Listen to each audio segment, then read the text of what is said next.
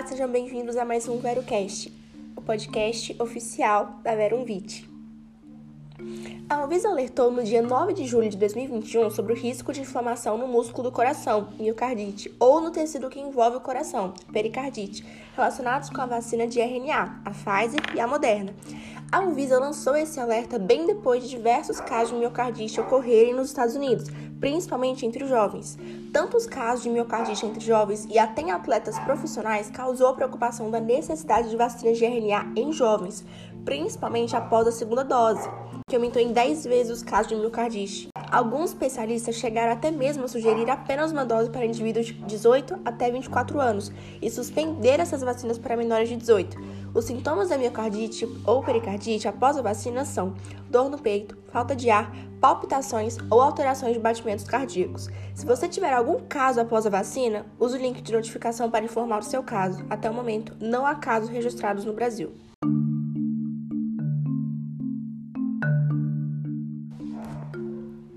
A colchicina é um fármaco anti-inflamatório e há diversos estudos mostrando sua eficácia na Covid-19. Todavia, muitos ainda não aceitam isso, inclusive a Faculdade de Medicina da USP, que afirmou para os médicos não usem colchicina fora de estudos.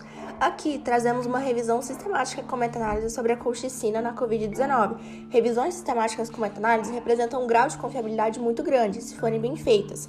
Três estudos randomizados e cinco observacionais foram inclusos na revisão, com um total de 5.530 pacientes. Pacientes que receberam colchicina estavam associados com a mortalidade 53% menor. Portanto, os estudos até o momento comprovam a eficácia da colchicina na Covid-19.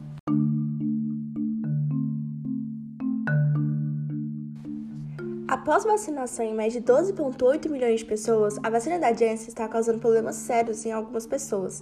Alguns estão desenvolvendo uma síndrome neurológica chamada de síndrome de Guillain-Barré em até 42 dias após a vacinação. Essa síndrome começa com sintomas como fraqueza e formigamento nos pés e nas pernas, ou na parte superior do corpo, e pode causar paralisia.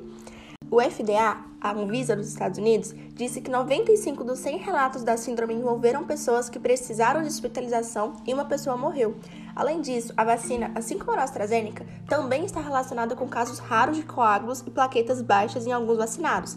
Os sintomas nesses casos podem ser falta de ar, dor no peito, inchaço nas pernas, dor abdominal persistente, fortes dores de cabeça, visão embaçada, fácil formação de hematomas ou pequenas manchas de sangue sobre a pele.